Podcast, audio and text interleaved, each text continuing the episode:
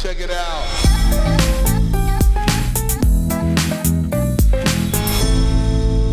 Hallo und herzlich willkommen bei Schaff dich glücklich, der Startup-Podcast für Entwickler. Benny, wie geht's? Jurek, mir geht's richtig gut. Und wie geht's dir? Ich kann mich nicht beklagen. Mir geht's ebenfalls sehr, sehr, sehr gut. So eine richtige Urlaubsausgabe heute. Also ich verstehe wirklich über die, die Verbindung immer Aufgabe, aber äh, Ausgabe, eine richtige Urlaubsausgabe, weil ich bin im Urlaub und du bist auch im Urlaub. Aber du bist so richtig, ich richtig im Urlaub. im, aber so richtig im Urlaub. Erzähl mal. Ähm, ja, was heißt so richtig? Ich bin in Griechenland und ja, also wirklich ist überragend. Also ich meine, ich, wir haben ja hier ein Ferienhaus und das ist immer schön, aber es ist dieses Jahr so durch Corona wahrscheinlich noch mal schöner, weil man es irgendwie noch mal mehr wertschätzt, wie man sonst Urlaub wertschätzt. Und ja, irgendwie es lief alles tatsächlich relativ problemfrei. Also Fliegen war total entspannt, war nichts los und dann auch hierher kommen nicht und dann ja, so das erste Mal richtig Urlaub dieses Jahr. Und die Griechen halten sich irgendwie auch an die Regeln, die sind total ähnlich wie in Deutschland. Es ist alles unter freiem Himmel, sprich, ja, du hast einfach auch nicht so das Gefühl, dass jetzt irgendwie, dass viele Leute um dich rum sind. Also es ist wirklich, es ist traumhaft. Also man kann es gar nicht anders beschreiben. Es ist wirklich, es ist traumhaft. Der Strand heute, wir waren die einzigen zwei an einem riesigen Sandstrand. Und Geil. ja, das hat man normalerweise nicht. Nee, hat man normalerweise nicht. Klingt auf jeden Fall mal so richtig gut. Und vor allem ist es wahrscheinlich, sowas wird wahrscheinlich nicht nochmal passieren, dass man so einen, ja, so einen Urlaub quasi für sich hat, weil irgendwie keiner gerade in Urlaub geht. Ich glaube, das ist schon was echt Besonderes und da wird man noch in Jahren davon sprechen, so der, der Urlaub während Corona. Ich glaube, das vergisst man echt nicht so schnell. Der Urlaub während Corona, nee, das wird man wahrscheinlich nicht vergessen. Und ähm, ja, also wie gesagt, das ist, das ist so wahnsinnig schön, einfach ja, so Urlaub zu haben und man ist hier so ein bisschen wie abgeschirmt von Corona, weil hier halt so wenig los ist, dass man es gar nicht so richtig mitkriegt. Und München ist ja ein Risikogebiet inzwischen. Und von daher ist es dort gerade eh nicht so entspannt und hier ist es umso entspannter. Musstet ihr irgendwas machen? Musstet ihr einen Corona-Test machen oder sonst irgendwas in der Art? Nee, man füllt ein Formular aus, wenn man einreisen will. Das PLF, Passenger Locator Form, glaube ich, heißt es ausgeschrieben. Ähm, das füllt man tatsächlich online aus und dann kriegt man einen QR-Code. Also irgendwie so, das hätte ich den Griechen nicht zugetraut. Ähm, aber das funktioniert einwandfrei. Das wird dann schon in Deutschland beim Check-in geprüft, ob du das hast. Wenn du es nicht hast, darfst du gar nicht erst einsteigen. Und dann reist du ein, dann wird es hier nochmal, also in Griechenland am Flughafen angeschaut. Und dann ist je nach QR-Code, also schon der QR-Code entscheidet darüber, ob du einen Corona-Test dann vor Ort machen musst oder nicht. Der ist allerdings, ist es nicht ersichtlich. Also ich konnte es jetzt nicht sehen, ob ich einen Test machen muss oder nicht, sondern das ist dann irgendwie in diesem QR-Code drin gespeichert und das können die halt nachschauen oder sehen. Und ja, dann da muss man, wenn man einen Test machen hätte müssen, dann hätte ich sozusagen, da muss man sich 24 Stunden in Selbstquarantäne begeben. Also man macht dann den Test am Flughafen direkt, muss sich dann in Selbstquarantäne begeben für 24 Stunden und wenn, wenn es dann negativ, also wenn man nichts hört, dann ist man negativ und kann sich sozusagen ab dem Moment frei bewegen. Und wenn man dann was hört, dann ist man positiv und dann muss man ja sowieso irgendwie sich in Quarantäne begeben, aber das wäre dann schon egal, ob das irgendwie in Deutschland oder woanders stattfindet. Ähm, da muss man nur noch hoffen, dass der Verlauf halt harmlos ist. Ja. Das heißt uns aber beides nicht passiert. Und wir sind beide, erfreuen uns noch bester Gesundheit. Und ja, hier ist halt noch richtig Sommer. Also verglichen zu Deutschland, wo jetzt ja der erste Schnee gefallen ist. Okay, wo, äh, ja, aber nicht bei uns. Also nicht in Freiburg und nicht in München, aber auf den Bergen liegt Schnee. Also zumindest gepuderzuckert, würde ich mal sagen.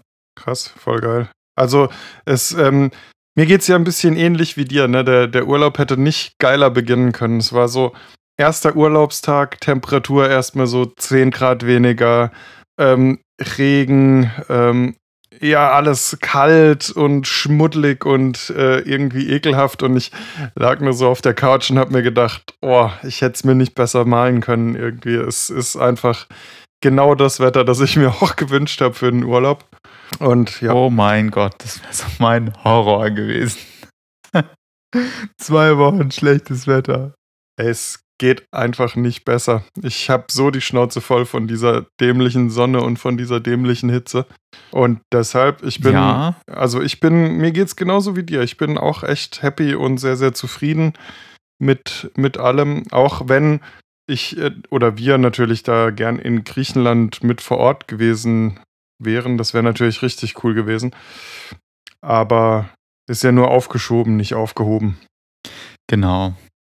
Nee, und tatsächlich, also die Temperatur fühlt sich anders an. Also jetzt so, heute hatte es, ich glaube, 26 Grad und halt mit Wind dann.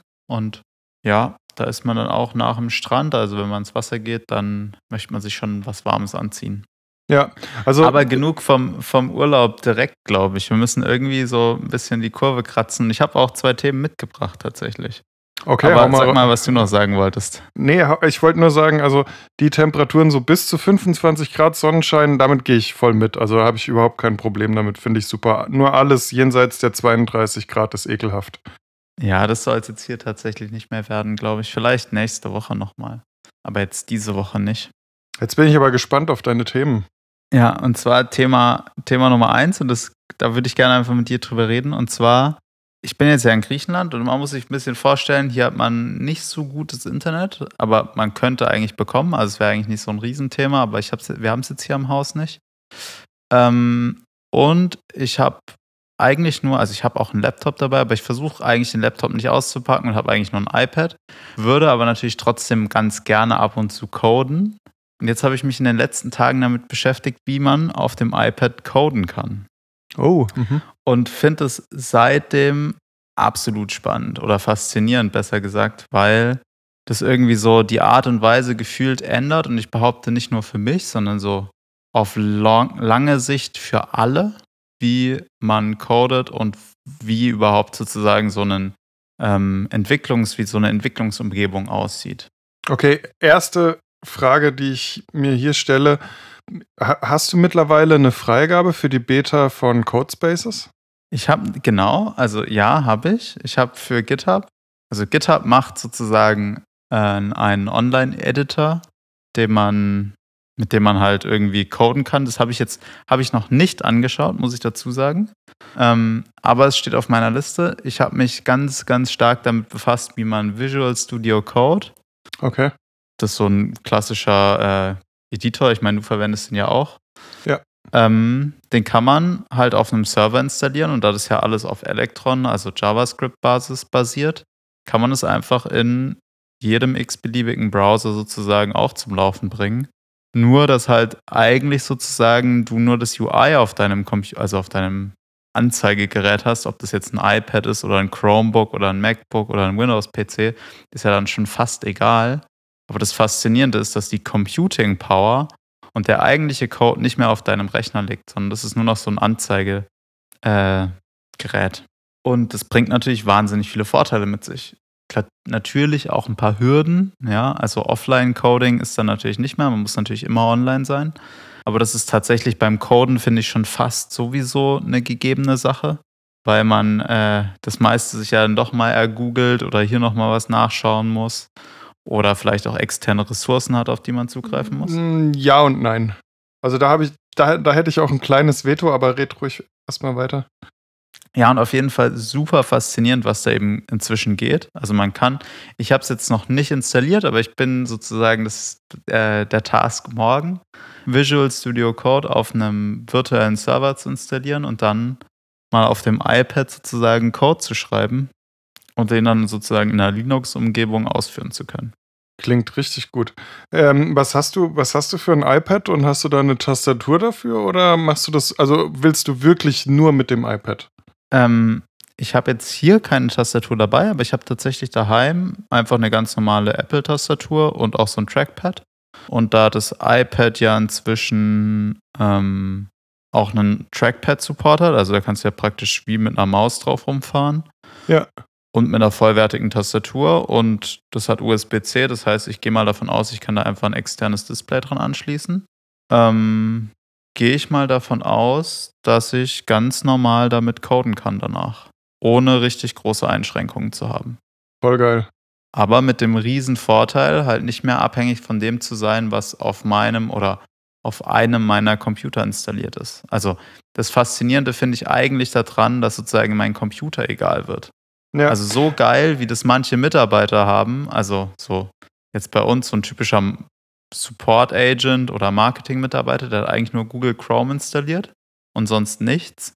Wie geil ist das? Also mein Computer ist immer sozusagen bis ins kleinste Detail mit allen möglichen Sachen installiert und bis ich das dann wieder habe, das ist ein Riesen-Act und dann die ganzen Environment-Sachen und ja, voll, Visual voll. Studio Code wieder alle Extensions bei, ja, ja, hat und ja, bla. Ist bei, ist bei, mir genauso, nur ähm, Visual Studio Code hat ja Settings Sync jetzt auch von Haus aus, also das ist jetzt auch sowas, was per Default schon vorinstalliert ist. Das heißt, wenn du das anschaltest, dann hast du schon mal ähm, so die, die Grundeinstellung, beziehungsweise eigentlich die komplette Einstellung äh, ähm, egal wo du bist, du hast sie dann. Also gemäß, äh, dass du einen GitHub-Account oder einen Microsoft-Account hast.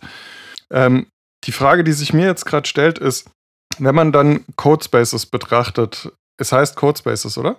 Es heißt Codespaces, ja. Ich war mir, ich war mir gerade noch nicht mehr sicher, was den Namen betrifft das ist halt für also, mich irgendwie. Schau, ganz kurz, ja. ich weiß es nicht 100%, aber ich bin mir relativ sicher, dass es ja, als Codespaces Anyway, äh, wenn nicht, dann, dann, dann äh, legen wir das noch, äh, machen wir es noch richtig. Ja. ja. ist auch echt nicht so schlimm. Ist einfach, Codespaces ist von GitHub, ist, ich weiß gar nicht, ob es jetzt auf Visual Studio Code basiert oder nicht, aber auf jeden Fall ist es halt ein Editor innerhalb von GitHub, mit dem du deine äh, Repositories auschecken. Nee, du musst ja eben nicht mal auschecken, sondern du kannst halt direkt darin arbeiten. Und du hast dann eben, wie du es jetzt auch gerade beschreibst, oder sollst zumindest lösen, dass du eben nicht mehr ganz viele Sachen installieren musst. Irgendwie, was weiß ich, npm install, ähm, gulp, bla blub, was weiß ich was, sondern du kannst halt wirklich direkt loslegen und der Code wird halt auch direkt compiled. So die Theorie, wie es äh, beschrieben wurde, was ich halt schon mal richtig geil finde. Da ist jetzt die Frage, wenn du hingehst und du machst jetzt Visual Studio Code auf einen Linux-Server oder auf eine virtuelle Maschine, ist nicht eigentlich Codespaces genau das, was du willst, nur ohne dass du jetzt irgendwie extra noch irgendwas basteln musst? Ähm, ja und nein. Also Codespaces, klar, ist schon, ist schon sehr nah an dem, was ich haben will. Allerdings finde ich bei Visual Studio Code auf dem Server das Faszinierende, dass, dass es ja praktisch, dass ich das komplett customizen kann, genau so, wie ich es mir vorstelle. Also das heißt, ich kann da auch verschiedene Projekte haben und die einfach öffnen. Das ja, heißt, stimmt. es ist ja genau gleich wie mein, wie mein MacBook, was ich normalerweise verwende. Nur, dass halt sozusagen das ganze Zeug auf einem Server extern liegt und ich dann mich einfach von jedem Computer dieser Welt dahin einwählen kann und dann einfach von dem Gerät wegarbeiten kann. Ja, und das, halt ja. mit, mir reicht sozusagen eine relativ schlechte Internetverbindung, weil ein bisschen so Text darstellen kann eigentlich jeder Computer.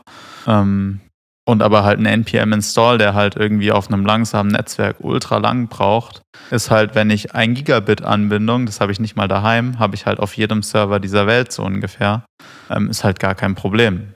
Sprich, gerade äh, ist sozusagen durch Zufall so ein bisschen, ähm, der hat mir das total die Augen geöffnet. Einfach bei Codespaces habe ich halt auch davor immer so ein bisschen da, ja, ist schon ganz okay, aber ich meine, ich habe ja meinen Computer, wieso brauche ich sowas? Ähm, und jetzt gerade, wo ich halt so ein bisschen versuche, mich auf mein iPad zu beschränken, finde ich das wieder was super Interessantes. Und ähm, ja, ich, ich freue mich auf jeden Fall morgen, das auszuprobieren und bin gespannt, wie gut es dann auch auf dem iPad funktioniert. Voll geil. Denk auf jeden Fall auch noch dran, ähm, vielleicht davon ein Foto und ein Foto von dem Ort, an dem du jetzt gerade bist für Instagram an dem, an dem ich jetzt gerade bin. Ich mache ein Foto von, für euch, wie ich hier gerade da sitze, wobei jetzt gerade ist relativ unspektakulär. Ich sitze drinnen. Muss ja ähm, nicht, muss ja nicht, muss ja nicht spektakulär sein. Weil es draußen natürlich dunkel ist und es ist ein bisschen Wind und man hört natürlich ab und zu ein paar, äh, na, wie heißen sie, Grillen. Und deswegen habe ich mich nach drinnen verzogen, damit hoffentlich das Audio sich relativ gut anhört, wobei es ja auch ein bisschen hallig ist. Aber das werden die Zuschauer uns verzeihen können für die nächsten zwei Episoden. Genau, das war Thema Nummer eins. Und genau, Fortsetzung folgt dahingehend. Thema Nummer zwei ist insgesamt sozusagen das Thema, weil sozusagen iPad oder dieses Light Computing, sage ich mal, was ich immer faszinierender finde. Ähm, Gerade auch dahingehend, dass jetzt ja sozusagen das erste MacBook angekündigt wurde für dieses Jahr mit einem Apple-eigenen Chip, der sich natürlich dann dementsprechend trotzdem performant sein soll und sein wird, aber einfach dieses, dieses Wegkommen von einem Stand-PC hin zu sozusagen der Computer in meiner Tasche, ähm, finde ich super interessant und wollte ich einfach mal fragen, wie, wie du das findest. Also, wie wahrscheinlich findest du das, dass du sozusagen in Zukunft, sag ich mal, dein, dein Mobiltelefon dazu verwendest, irgendwie alles zu machen, also auch zu coden?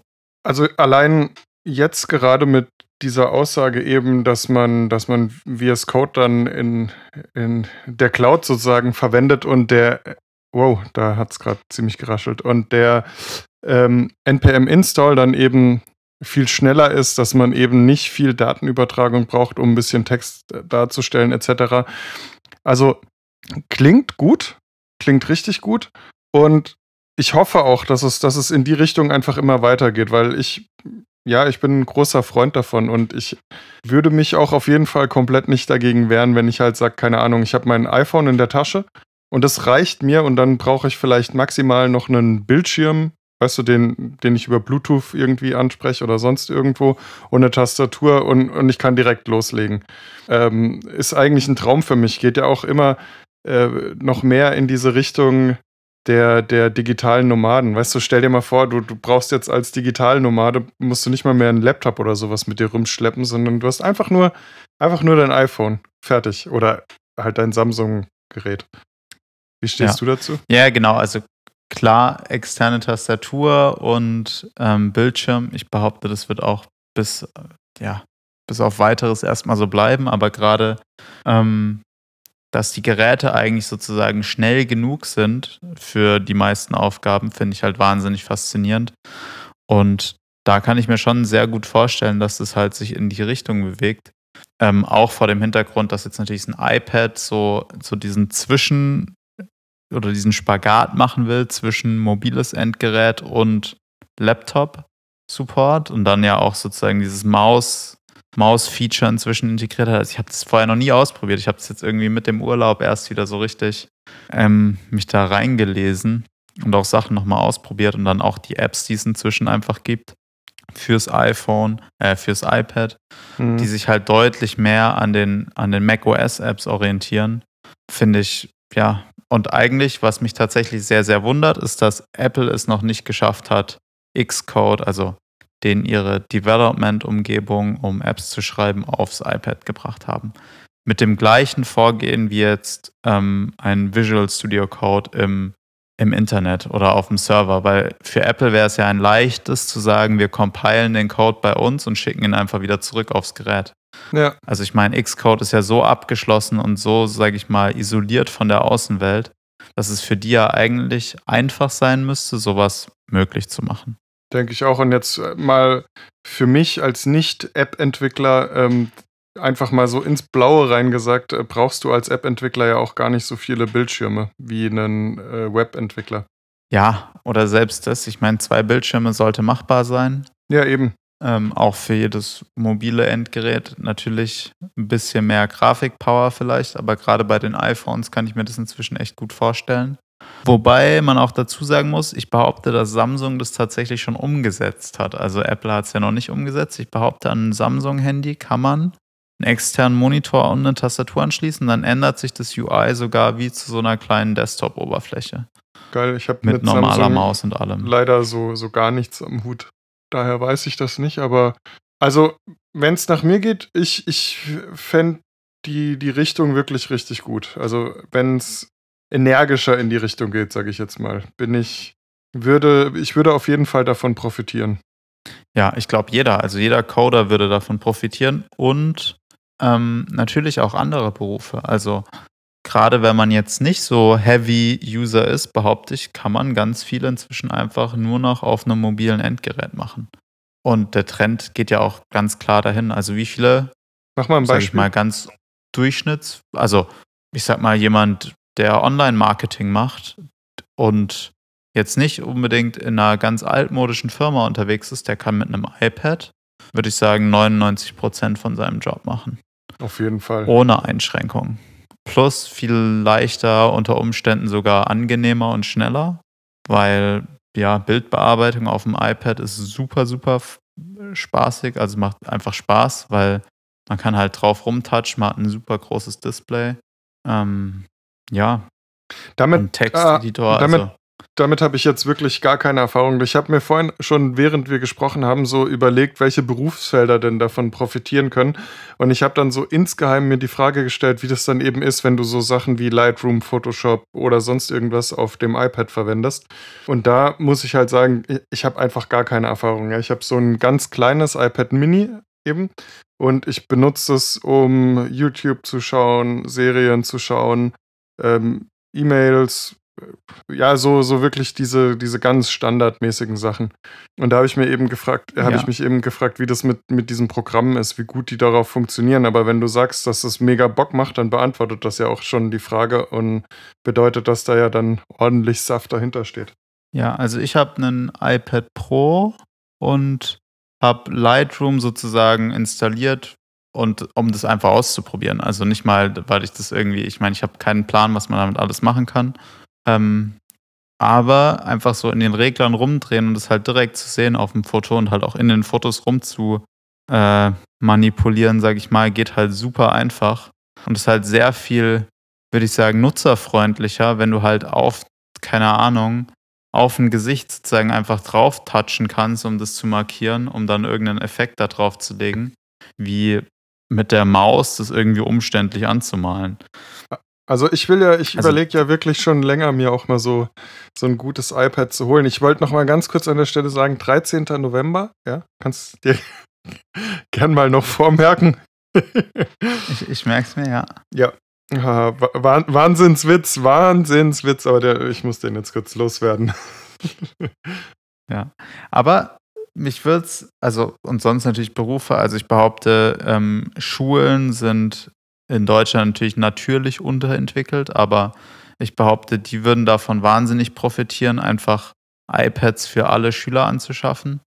Und das ist ja auch in der letzten Apple Keynote ganz klar geworden. Also ein iPad für 300 Euro. Dafür kriegst du keinen Computer, der auch nur ansatzweise das gleiche liefern kann. Und dann sind die Verlage und Leute gefragt, die sozusagen Bildungsmaterialien herstellen. Und ich behaupte, das ist ein Riesenmarkt, also in Deutschland noch nicht. Also zumindest wüsste ich es nicht. Müsste man mal, wenn es einen Lehrer gibt, der uns zuhört, würde mich super interessieren, da einfach mal zu erfahren, ob es da schon irgendwie Programme gibt für Schulen, für Schüler, die aufs iPad zugeschnitten sind. Und ansonsten, ja, also in Amerika ist es ja schon so ein Quasi-Standard. Also da gibt es ja ganz, ganz, ganz viele Schulen, die mit iPads arbeiten. Und gerade jetzt während Corona irgendwie natürlich irgendwelche virtuellen Meetings gehen auf einem iPad super. Und ja, ich schätze mal selbst im Labor, ich meine, in Ärzte verwenden es ja schon wahnsinnig viel bei ihren Visiten. Da gibt es dann die digitalen Akten und die laufen halt mit einem iPad rum. Ich meine, es macht ja auch viel mehr Sinn, wie mit Papier rumzulaufen an sich. Ja. Von daher, es gibt, behaupte ich, ganz, ganz viele Berufe, die davon profitieren könnten. Und manche machen es schon mehr und andere machen es noch weniger. Ähm, aber das halt so am eigenen Leib zu erfahren und ja eigentlich in einer Branche, wo man so denkt, man ist ja fortschrittlich mit dem, was man macht, ähm, war für mich so eine Offenbarung irgendwie so.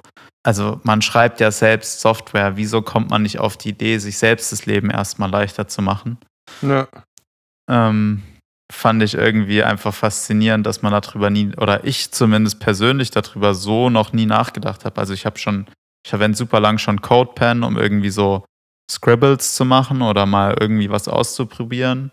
Aber so, um so 100% zu coden, habe ich es noch nie verwendet. Ich habe mal irgendwie Cloud9 von AWS verwendet für so ein paar Demo-Projekte, was auch schon super, super viel Spaß macht. Aber wirklich so Visual Studio Code äh, habe ich eben noch nie gemacht. Und ja, deswegen ist es auch mein Link der Woche. Das nennt sich Coder, das Projekt auf GitHub.